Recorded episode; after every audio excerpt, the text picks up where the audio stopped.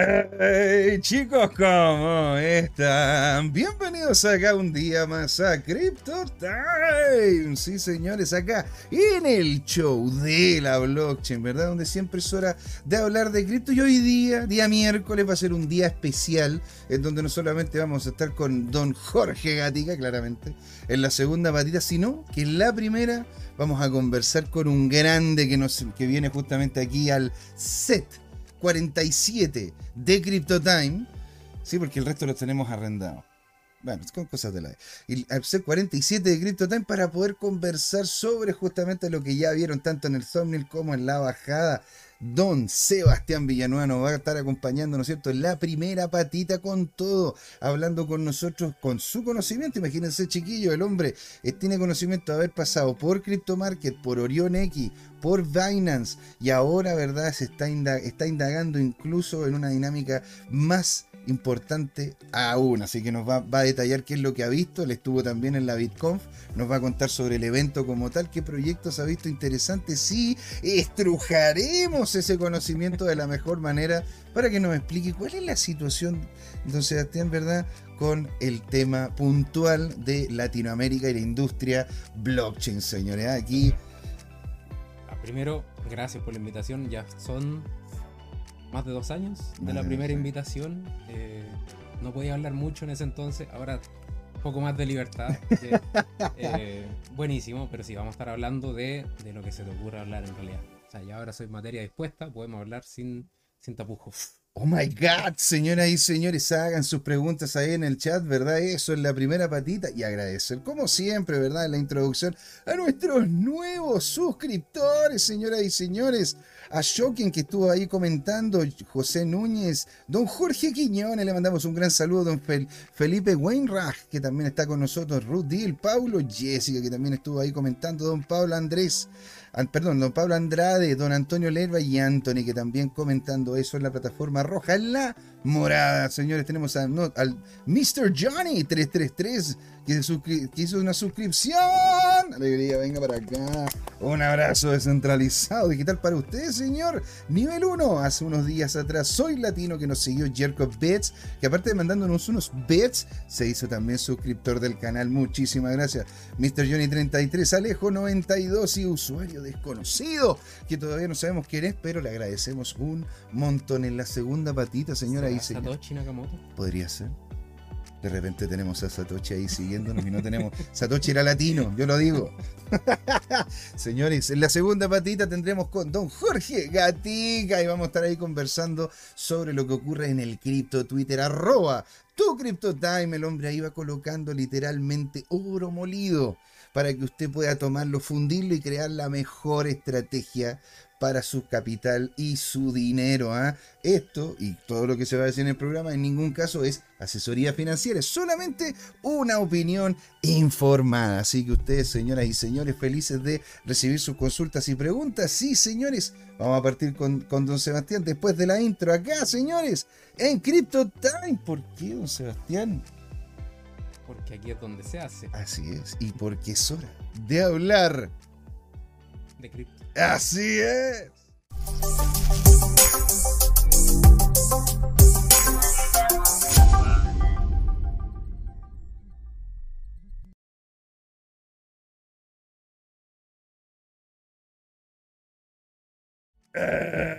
chicos, ¿cómo están? Bienvenidos acá a la primera patita de CryptoTime. Chicos, los queremos escuchar, queremos leer su chat porque acá tenemos un grande con nosotros. Está con nosotros don Sebastián Villanueva. Sí, qué alegría, alegría. Ya con la introducción, ¿no es cierto? Conocedor del mundo blockchain de Crypto Market. Estuviste también en Satoshi Tango, un exchange internacional. O sea, estuve Crypto Market casi un año, eh, aproximadamente un año nueve, un año diez, Satoshi Tango. Después pude acompañar al, al equipo de Orionx, le tengo mucho cariño. Eh, fue súper corto el viaje con ellos, cuatro meses, cuatro meses y medio, pero de mucho aprendizaje. Y ya después de eso me pegué el salto a Binance, eh, estuve dos años, dos meses, dos años, tres meses trabajando en Binance, lo que me abrió una visión totalmente distinta de lo que era el mundo cripto en Latinoamérica. Y ahora ya, más que ayudar a una empresa cripto en particular o dedicarme full a una empresa cripto, puedo empezar a ayudar a muchas más en lo que estoy trabajando ahora. En realidad es una rampa donde podemos ayudar a distintas empresas cripto, wallet, web3, eh, lo que se te ocurra, los podemos ayudar en la expansión en Latinoamérica. Pues tú cuéntale un poquito onda con quién estamos hablando, porque claro, aquí yo le dije a los chicos que tú está, habías estado en CryptoMarket, tuviste, estuviste como se llama en Orion X, estuviste en Satoshi Tango y también estuviste en Binance. Entonces, ¿cómo es que, cómo es que tú terminaste llegando, ¿no es cierto? Porque hay muchas personas que dicen, ok, está genial esto, me gusta invertir, pero no sé cómo meterme a este mundo como tal. ¿Cómo lo hiciste tú en relación a tu experiencia previa? Eh ¿Cómo ingresar al mundo cripto? Claro, o sea, ¿cómo, cómo llegaste tú? Y lo primero y lo más importante es, bueno, la típica que te dicen, no invertir lo que no estés dispuesto a perder. Pero antes de eso, estudiar. O sea, estudiar qué es lo que es, qué es lo que implica, cuáles son los riesgos, cuáles son las posibles ganancias, qué es lo que te da entrar al mundo cripto. O sea, más allá de hoy me da rentabilidad o me da pérdida, la libertad que te da. O sea, también hay que estudiar la parte negativa. Una persona que esté 100% en cripto, lamentablemente en Chile, y puede que en muchos países de Latinoamérica, no exista el sistema financiero. O sea, lo que estábamos hablando hace poco, una empresa que sea, o una persona, perdón, que sea full cripto, dice, no, es que yo vivo de las cripto, a mí me pagan en cripto, yo uso las cripto, cambio las cripto en el día para ir a comprar el pan. Al final del día, lo que estábamos diciendo, tú quieres ir a pedir un crédito, crédito consumo, crédito hipotecario, y el banco te va a decir, y cuál es el respaldo, cuál es la seguridad que tengo yo para darte un préstamo a ti, ¿cómo sé que me lo vas a pagar? usted? Entonces, claro, es un mundo súper utópico decir, no, es que yo vivo de cripto. Sí, puedes hacerlo, pero si te va súper bien y tienes mucha ganancia, dices, no, es que yo ahora gané tanto que me da para comprar una casa, así. saltan las alarmas, te cae el servicio impuesto interno o el equivalente en la FIB en Argentina, la DIAN en Colombia, y hay que saber responder hay que saber justificar esos ingresos, cómo lo hiciste, cómo lo ganaste, por qué no le diste al tatita Estado un poco de eso, que al final eso es lo que quiere el Estado. Te das cuenta, ¿no? Pero, pero tú, a ver, tú entiendo perfecto lo que tú me hiciste, pero ¿cómo, ¿cómo pudiste tú entrar como profesional? ¿Tú de dónde vienes? ¿Cómo, ¿Cómo fuiste conociendo? ¿Cuál fue tu experiencia? Ponte tú hasta poder llegar a lo que también puede ser un tema de conversación y también donde lo que ustedes quieran, ¿no es cierto? Que podemos conversar sobre lo que fue, lo que está dentro de Vinas. ¿Cómo, cómo lograste llegar al exchange más importante, verdad, del mundo en este momento, como parte, ¿no es cierto?, de la estructura empresarial de ellos. Sí, mira, yo vengo de un mundo totalmente distinto al cripto, ni siquiera al mundo financiero, o sea, cualquiera pensaría, ah, este tipo conoció las cripto porque estaba en el mundo financiero. No. Yo vengo del retail, trabajé Exacto. 10, 11 años en retail. Sí, sí. O sea, venta, jefatura de venta, entendía todo lo que era la parte logística comercial del retail. Y esto lo conocí por mi hobby, que siempre desde chico ha sido el tema de la informática. Mm. Y por informática llegué a, lo que era la Deep Web, de la Deep Web a lo que podías hacer con Bitcoin, que yo no tenía idea de lo que era en ese entonces. Y yo mismo no lo estudié y lo asocié a algo ilegal. Por eso dije, no, lo dejo de lado. Y después cuando supe que en Chile empezaron las empresas cripto, que fue SurBTC. SurBTC. SurBTC. Que eran de plata. Se me cayó el carnet. Se cayó el carnet. Plátanos, weón, ahí eh, con todo. Un saludo a Jaque y a todos los chiquillos de ahí de la de, Buda. Un saludo también a, a Jazmín, gran, gran persona. Cariños. Muy eh, sí, o sea, cuando vi que SurBTC estaba empezando acá que tenían el, apoyo Corfo y, así también después CryptoMarket también tuvo apoyo Corfo, dije esto no es ilegal. Mm. O sea, ¿por, qué Corfo en el caso de Chile estaría apoyando algo que es ilegal? Y ahí como ya, por algo está. Y ahí lo empecé a estudiar, estuve como un año y fue cuando dije, no, yo ya no soy para el retail. O sea, yo ahora quiero apuntar allá cuando salí del retail fui a, decir que me iba, mucha gente me dijo, estáis loco, es una estafa, es una estafa piramidal, es una burbuja, no sé qué, que va a durar un año más y va a desaparecer. Y dije, no, pues que ya lo estudié, le tengo fe. Y acá estoy. ya, ya han pasado cuánto, del 2018 que empecé a trabajar en empresas cripto y ya no me veo en algo que no sea cripto o que no tenga alguna relación a cripto. Y tú, entonces definirías, y es por, eso también donde está en el thumbnail y por eso les quería comentar a ustedes sobre eso, tú tuviste, tú viviste desde Sur BTC, que fue uno de los primeros exchange, ¿no es cierto?, a nivel latinoamericano, hasta lo que ahora es el que cada país tenga por lo bajo unos 2, 3 exchange, por lo bajo. ¿Verdad? Viste cómo partió la industria aquí en Latinoamérica, cómo se ha ido creciendo, los contactos que te permitió también Binance, te permitió, te permitió abrir, ¿no es cierto?, la, tu, ¿cómo tu horizonte de conocimiento en relación a Latinoamérica en completitud. Entonces, yo lo que por lo general digo en el programa, ¿sí? Es que la, la necesidad tiene cara de hereje.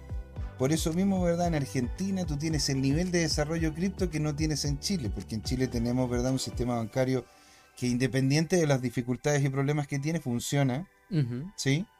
Es serio y te permite hasta cierto punto hacer lo que tú requieres. En Argentina no, en otros países no. A ver, eh, bueno, primero responder una pregunta que hiciste antes. ¿Cómo llegué a Binance? Fue un camino súper largo. O sea, yo tengo claro que no hubiese entrado a la primera si no hubiese tenido experiencia o la experiencia que tenía. Entonces la reclutadora que me contactó me dijo, ya tienes la experiencia, conoces el mercado, conoces el mercado fuera del tuyo.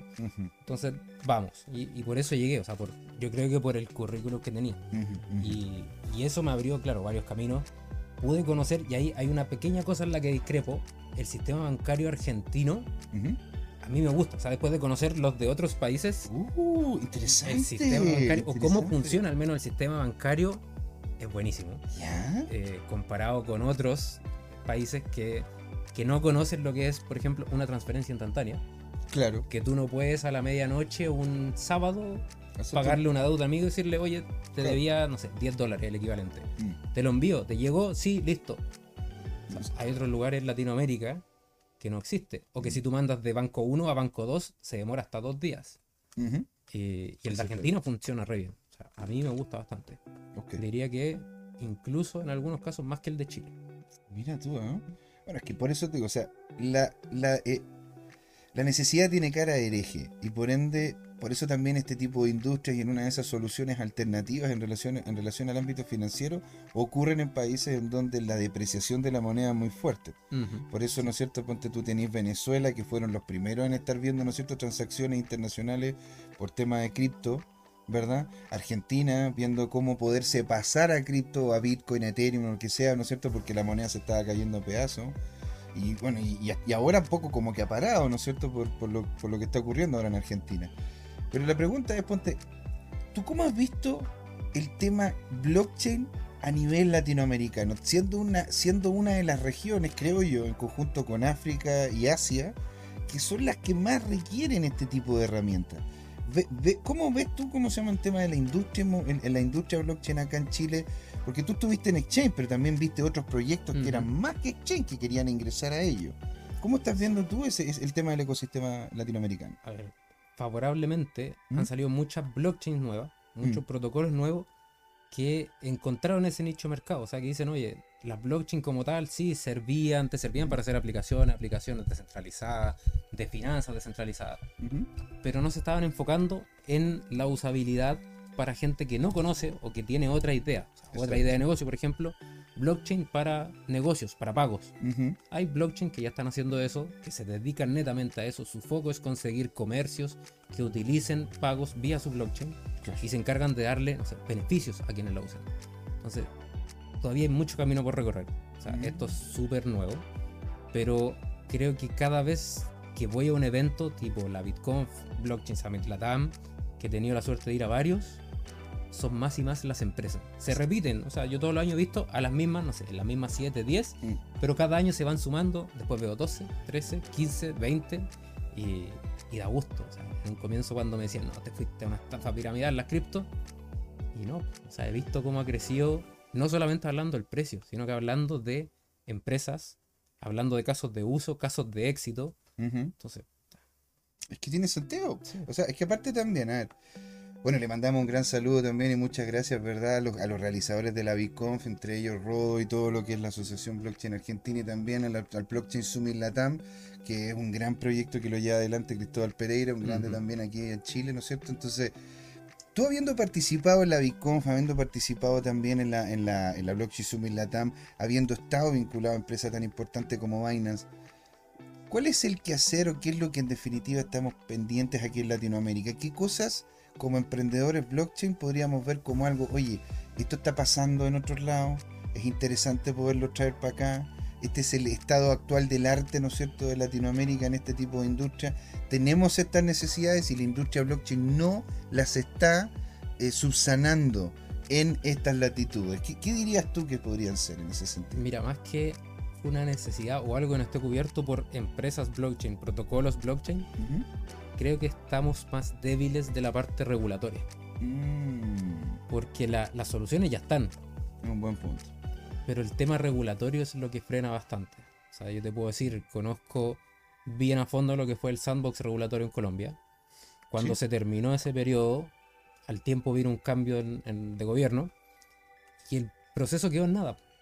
Ahora en el Blockchain Summit Latam que fue a comienzos de octubre, estuvo hablando la persona del, equipo regulatorio y, se dijo ahí que ya ahora sí se venía, se iba a retomar.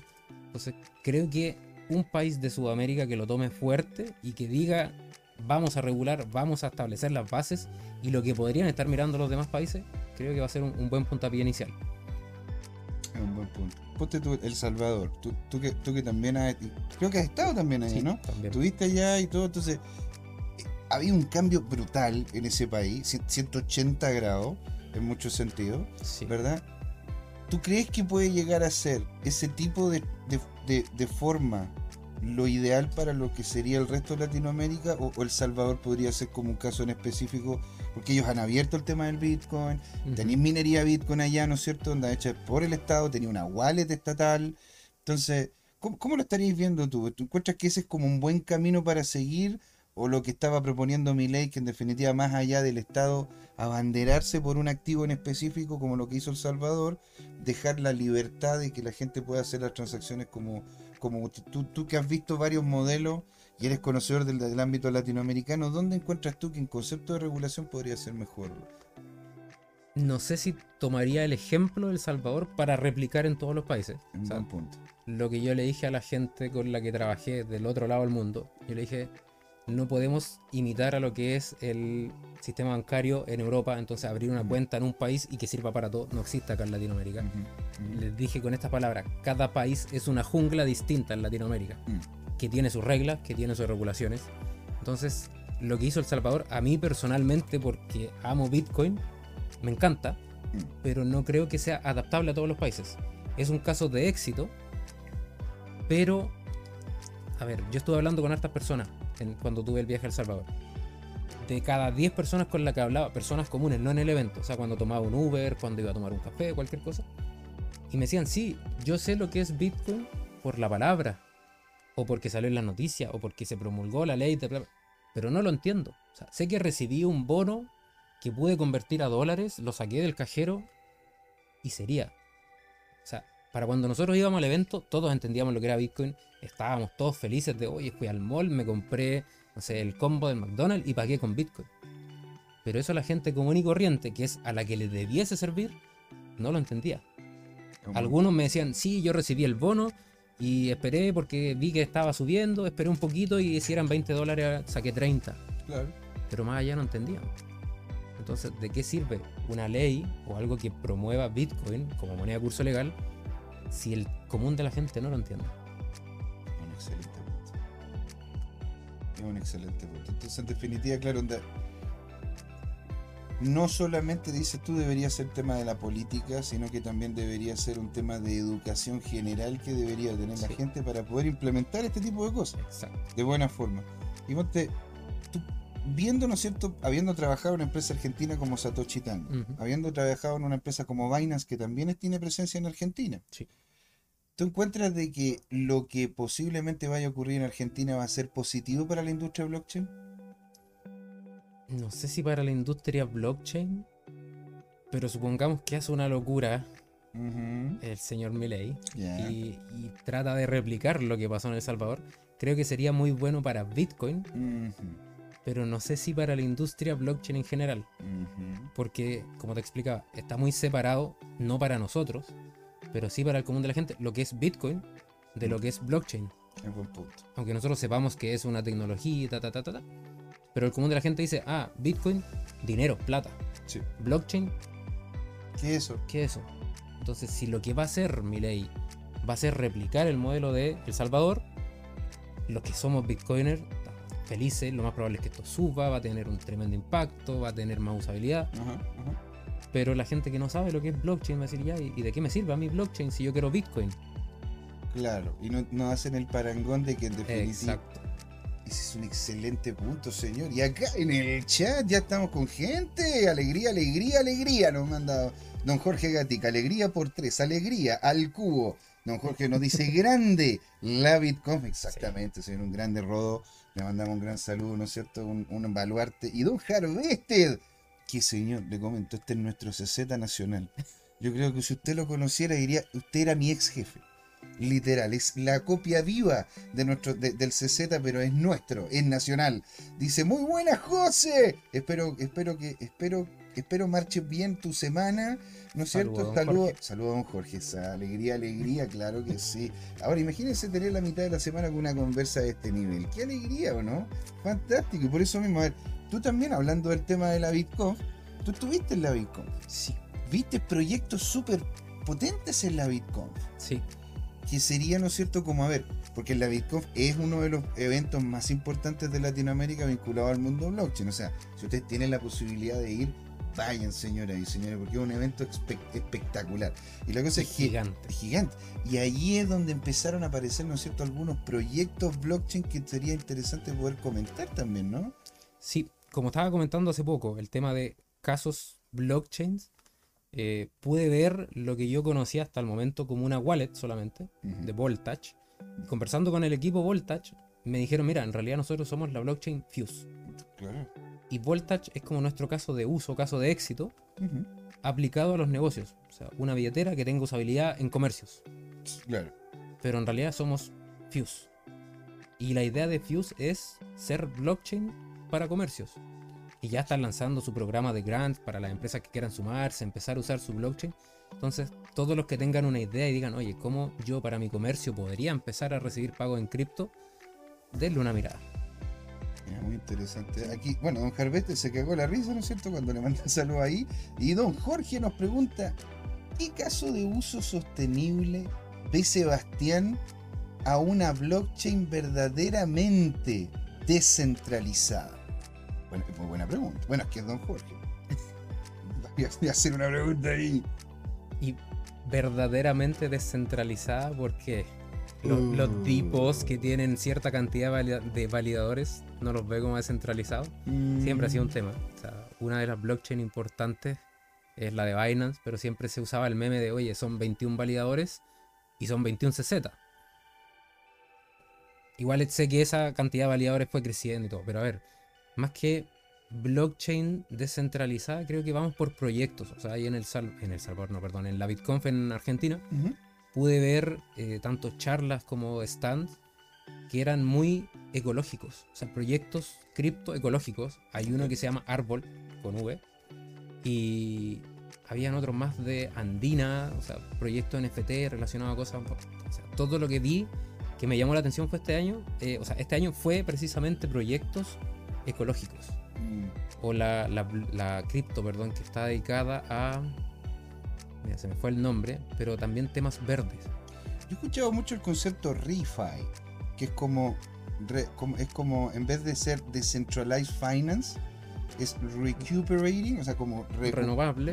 renewable finance, donde tú lo que haces es invertir en activos que no solamente te entreguen a ti rentabilidades, sino que también le entreguen un, flujo positivo neto a la, naturaleza, a la sociedad, a ese tipo de cosas. Es decir, que no sea solamente finanzas descentralizadas, en donde claramente al final no estábamos hablando entre traders, porque eran los que compraban dólares, no sé, compraban dólares cripto y por eso tenían una pool, lo mismo los que, los que hacían préstamos en cripto para, para posicionarse, etcétera, etcétera.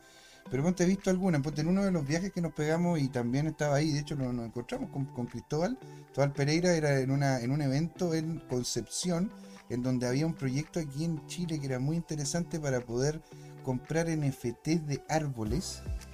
Y cuando tú comprabas ese NFT del árbol, el árbol crecía mucho más allá de lo que normalmente crece, ¿no es cierto? Por, por, por, por concepto de producción de madera. Entonces logra tener como el doble de madera antes de que lo terminen talando, generando el doble de oxígeno que antiguamente. ¿Cachai? Y la gracia es que tú obtienes de vuelta el doble de ganancia por la madera que, está, que estás utilizando para poder tener ese árbol. Y, lo encontré bien choro en ese sentido. Sí, o sea, por ejemplo, así mismo como hay proyectos verdes, eh, proyectos de energía. Oh. En el Blockchain Summit Latam en Colombia, conocí una empresa que se llama Unergy ¿Mm? y era como un crowdfunding para proyectos de energéticos. Y ellos están sacando dos tokens con los que tú tienes el poder de decidir en qué invierten. O sea, tú como poseedor del token, no me acuerdo, vamos a decir token 1, mm. eran los que ya tenían algún proyecto y se les pasó a token. Y el token 2 era como para darte fichas para que tú pudieras elegir en qué proyecto invertirlo. O sea, mm. los proyectos actuales versus los que vienen. Y, y, siempre pensando en proyectos de energía. Entonces fue como, mira tú, Sé también de otros proyectos que no, no voy a decir nombre porque estamos recién hablando, pero proyectos que van a tokenizar, no sé, bonos relacionados a temas energéticos o a consumo energético o a muchas cosas más, pero está saliendo mucho el tema de energía también. Mm, interesante. Y hace, no sé, tres años, cuatro años, no lo había visto. O sea, lo más cercano que había visto fue cuando dijeron que el Ministerio de Energía de Chile iba a hacer algo, que iba a dejar registro en blockchain.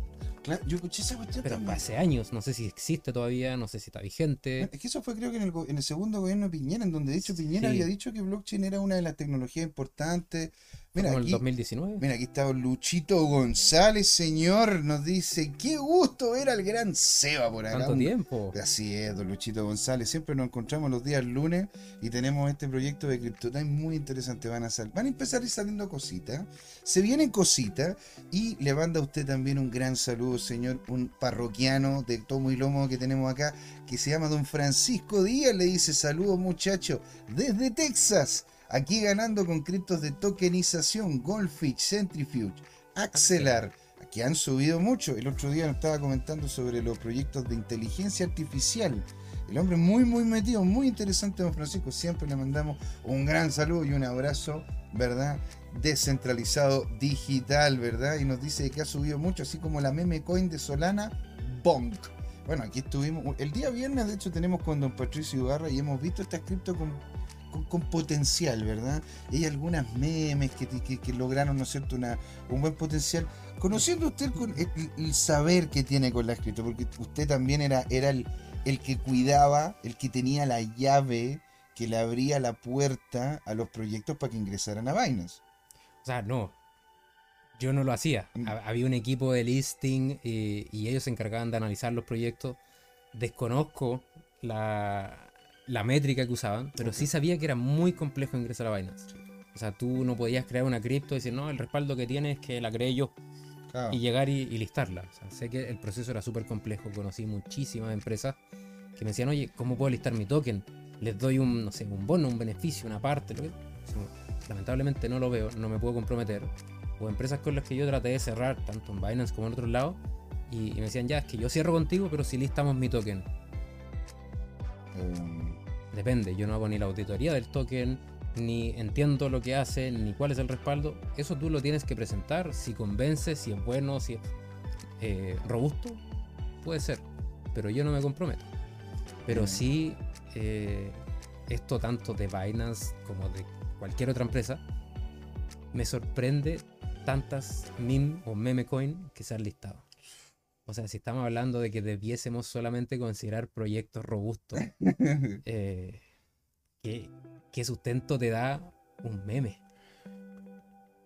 Yo lo que vi, ¿no es cierto? es que, es que ponte tú, este, eh, en el momento en el cual teníamos, ¿verdad? Un Bitcoin en 15.000, un Bitcoin en 17.000 y, la, y lateral, lateral, lateral, lateral, más fome que literalmente era como ver, ¿no es cierto? Una persona muerta, totalmente flatline ahí es donde empezaron a salir estos, estos proyectos en donde enganchaba mucho, ¿no es cierto?, con el tema de que ya que Bitcoin no está ganando lucas, mira, mételo acá, ¿no es cierto?, en esta meme y de repente se hace el pan pendiente. Y de hecho, en su momento vimos una que era, que ¿cómo se llama esta meme? Pepe. Pepe, que subió un 34 mil por ciento, o sea, yo decía, ¿por qué no metí mil dólares? Claro, ¿por qué, metí 10 dólares no? ¿Me entendió? ¿no? O sea, y, ahí es como cuando empezó, empezó a salirme todas estas dudas. Ahora, ahora que estamos, estamos ¿cómo se llama? Uno, estamos, eh, son las 6.40, unos 20 minutitos antes de, la, antes de las 7, ¿no? Yo quería preguntar. ¿Qué es lo que ocurre en este momento con Binance? Porque era algo que te quería consultar, ¿no es cierto? Porque hay mucha gente que está preocupada, a mí me lo han dicho. ¿sí? Me han dicho, oye, ¿qué es lo que ocurre con Binance? Porque si meten preso a este buen de CZ, va a pasar lo mismo que con FTX. el, sistema, el, sistema interno, y, por eso te lo quiero preguntar a ti, o sea, le pregunta a la eminencia aquí presente, ¿no es cierto? De que, a ver, ¿es realmente lo mismo Binance que FTX, el sistema interno? ¿Es cierto o no que ha habido como impulsos dentro de lo que es Binance de poderse descentralizar aún más y poderse convertir en algo que no sea un exchange, ¿me entiendes? O sea, poderse despersonalizar de CZ. ¿Cómo, has visto tú desde, primero internamente cómo funcionaba más o menos, o sea, lo que puedas contar, claramente, con todo respeto, ¿verdad? ¿Y cómo es que tú has visto de que esto le podría terminar afectando? Porque la gente está preocupada, porque, o sea, dice, chucha, tengo de repente, no sé, mis 600 lucas que he logrado ahorrar, ¿no es cierto? Mis 600 mil pesos que he logrado, mi millón y medio que he logrado ahorrar colocándolo en estas cuestiones. Si de repente me cierran Binance y pasa lo mismo que pasó con FTX, me, voy al carajo. Entonces, ¿qué, es lo que está pasando, ponte tú, en, Binance? ¿Tú crees que esto lo afecte mucho? Mira, esto lo digo como Sebastián Villanueva, no representa la opinión ni el o sea, nada de los abogados, de la gente de compliance, nada de nada del equipo de Binance, ni de ninguna empresa. Esto lo digo como Sebastián, como Bitcoiner y, fanático cripto hace años. Eh, personalmente creo que es distinto, muy distinto el caso FTX al caso Binance. El caso Binance fue por un tema puntual regulatorio. Mm. El caso FTX para mí fue una estafa. ahí es distinto. Eh, sí, está el miedo generalizado de, Yo también tengo amigos que me dicen, oye, tú trabajaste en Binance, ¿sigues confiando en Binance? Sí. O sea, no es promoción a Binance, no doy mi referido de Binance, pero sí yo el 90% de lo que tengo en plataformas lo tengo en Binance. ¿Por qué? Porque conocí Binance desde adentro. Cuando tuve que defender proyectos ante reguladores, les contaba la seguridad que tenía la empresa, les contaba los sistemas de monitoreo que tiene la empresa, les conté muchas cosas más que a mí me hizo entender que era una plataforma buena. No así una plataforma X que venga de cualquier país. Entonces, yo sigo confiando en Binance como usuario Binance. Mm. Porque lo conocí, confío en lo que, no sé, si le pasa algo. Un hackeo es, de uso público, o sea, de conocimiento público.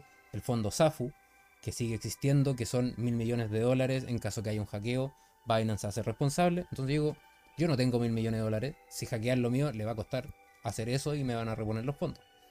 Entonces, eh, sí, es distinto. ¿Afecta lo que está pasando con CZ? Em, no lo sé. No lo sé, no he hablado con nadie del equipo de Binance. Acá, pensándolo de mi parte y por lo que he visto comentarios en redes sociales, hay miedo por el tema que dicen, oye, ya es que esto empezó como una bomba que cayó a Binance y dijeron ya Binance tiene que pagar 4.000, 4.300 millones de dólares se pagó, él se salió, entonces ya no se debiese asociar la figura CZ a Binance, porque en teoría salió de Binance, salió de Binance US y es una persona totalmente separada de lo que es la entidad. O sea, ya, no, está implicado con el, digamos, con el quehacer mismo de la empresa. Hasta donde yo sé, no. que es de, conocimiento público, dicen que ya no está en el board de Binance US, que no es el CEO de Binance, que ahora asumió Richard Teng. Eh, de Binance US no sé absolutamente nada era la República Independiente Binance US, hecha y pensada para usuarios de Estados Unidos. Entonces yo no sé qué regulaciones le pedían, qué licencias le pedían, por qué tanto alboroto, pero bueno. Entonces lo que te comentaba también hace un momento, Binance y el caso Binance, el caso CZ están metiendo muchísimo ruido, porque claro, es más ruidoso pegarle a un grande que pegarle a uno no tan grande. Entonces, todos estos días la gente que está atenta y que está súper eh, en conocimiento de lo que pasa con el mundo cripto, sabe que también le están pegando durísimo a Kraken, pero no está metiendo la misma bulla que el caso Binance. Entonces, claro, Binance o algo así le dijo. Claro. y sí, hay un miedo de que dicen, oye, ¿Qué pasa si CZ negocia que tiene que pagar, no sé, una brutalidad en millones de dólares?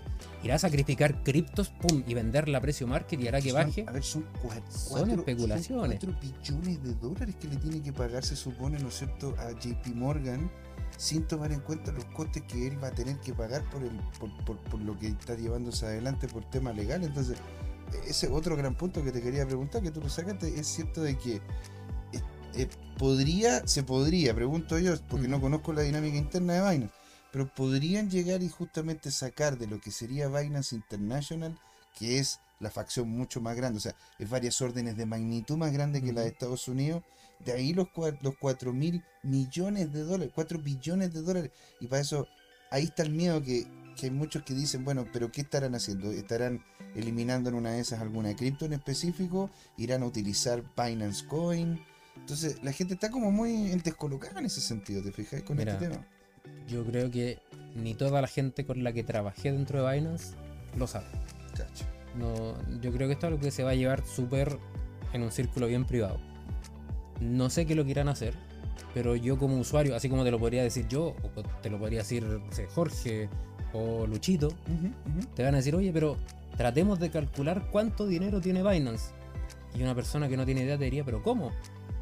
Y tú ya, no sé, ¿cuánto es el fee que cobra Binance? No sé, hay 7 niveles de cobros de fee, dependiendo cuánto volumen mueves. Tírate al rango de al medio. Supongamos que Binance genera o gana el 0.004% de todas las transacciones. Tú puedes meterte a coinmarketcap.com y hacer un análisis por día de cuánto volumen está pasando por Binance, lo multiplicas por el 0.0004% y te vas a ir haciendo una idea de cuánto genera por día. Entonces ahí puedes ver qué tanto le pega o qué tanto no le pega esa deuda o ese pago que tienen que hacer. Un usuario cualquiera puede ver CoinMarketCap en los buenos tiempos eran 130 mil millones de dólares al día. En un día malo, no sé, que sean 20 mil millones de dólares al día. Mm. O sea, pues, tienen las espaldas para poder pagar. Yo, creería que sí, sin problema. A los Shakira llegando a pagar. claro, pues, ya que las mujeres no lloran ni facturan, que pague los impuestos. tal cual. Así como la si salieron memes de Shakira entró, pagó, se fue. Yo creo que algo similar podría pasar acá. Podría ser eso, ¿eh?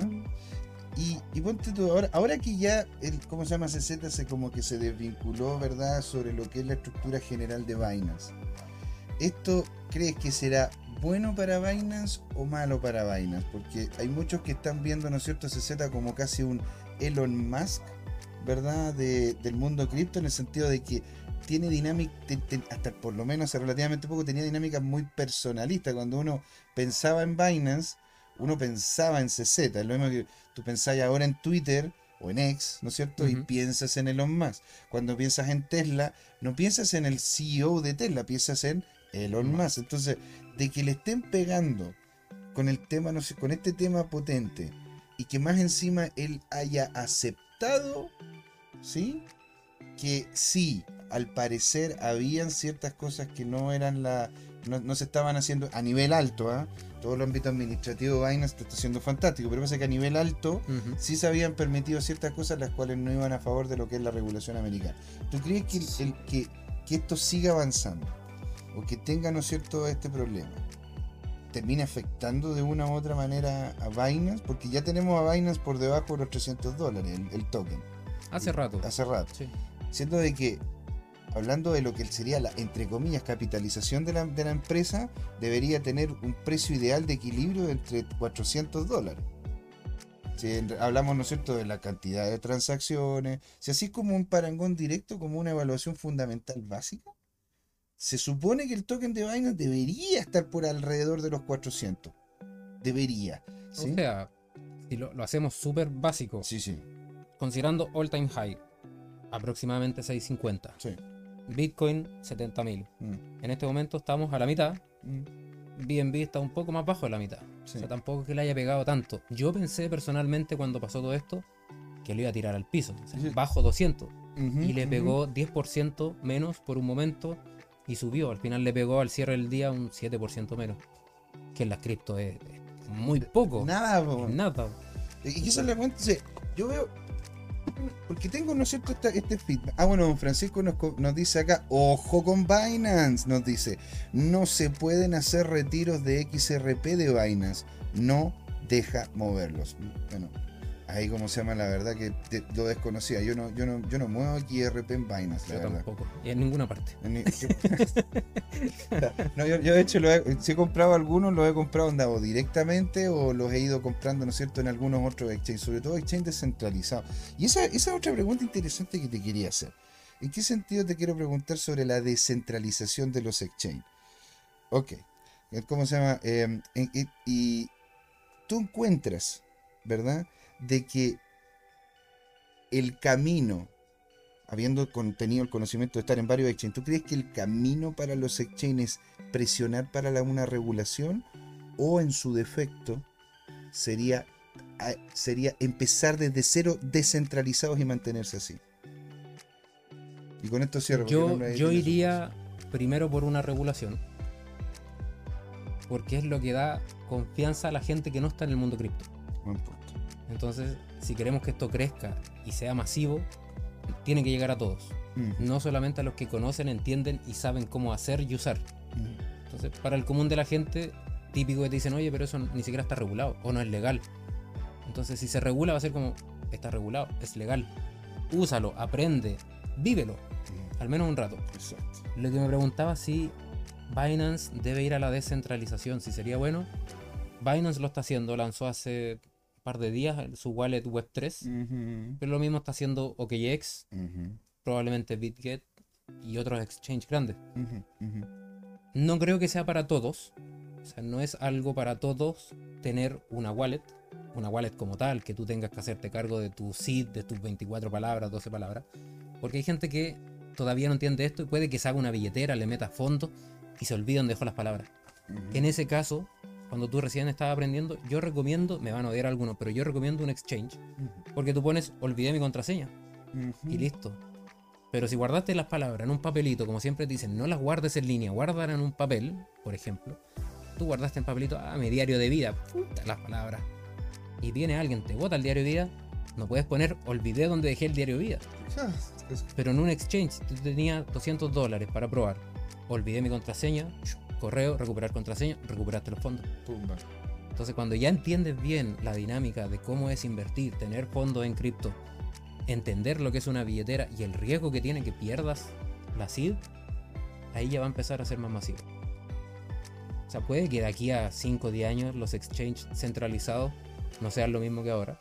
La gente ya no confíe o digan, oye, ya entiendo esto, ¿por qué voy a confiar en un intermediario que fue por el fin que nació Bitcoin, no intermediario? Pero por ahora siento que se necesitan, así como la gente que dice, no, fuck the banks. Un exchange necesita bancos para que la gente mande desde su banco, lo reciba al exchange y pueda pasarse a cripto. Entonces, no es que nos podamos deshacer de todo el sistema, sería súper lindo, pero por ahora necesitamos regulador, necesitamos cuentas de banco, necesitamos exchange centralizado, que la gente entienda y de a poco se vaya pasando a lo descentralizado. Qué buena forma ir terminando la primera patita de este programa que va a ser un poquito más corta al inicio, ¿no es cierto? Pero el hombre tiene sus responsabilidades, ¿verdad? Y le agradecemos a todos los que estuvieron aquí en la primera patita, don Francisco y don Jorge Harvester y muchos otros más señores que nos están viendo queremos escucharlos, queremos verlos en el chat, señores y señores. Le damos la despedida como. ¿No es cierto? A don Sebastián Villanueva, señora. ¿Y a dónde lo pueden encontrar usted en caso de que quiera ser encontrado? Uy, lo que más uso, LinkedIn. LinkedIn, como le dicen algunos. LinkedIn. Eh, y Sebastián BP. O sea, cuando ponen barra y Sebastián BP de Villanueva Pastén. Y es lo principal. Y por ahí. Y listo. Y punto pelota. Señoras y señores, quédese ahí. Yo me voy a despedir de don Sebastián, me voy a hacer un café, ¿verdad? Y entrará en Gloria y Majestad la segunda patita don Jorge Gatica. Y ahí hablaremos sobre lo que va a pasar, lo que estaba pasando en el criptomundo, en el Twitter y muchas otras cosas más, ¿verdad? Aquí solamente es un intermedio. Quédese con nosotros. Venimos en breve aquí, señores, al show de la blockchain, no Crypto Time. ¿Por qué, don Sebastián? Porque Siempre olvido el eslogan. Porque es hora de cripto. Así es, señoras y señores. Siempre acá es hora de hablar de criptos. ¿ah? Así que nos vemos en breve. Usted no se vaya, quédese con nosotros.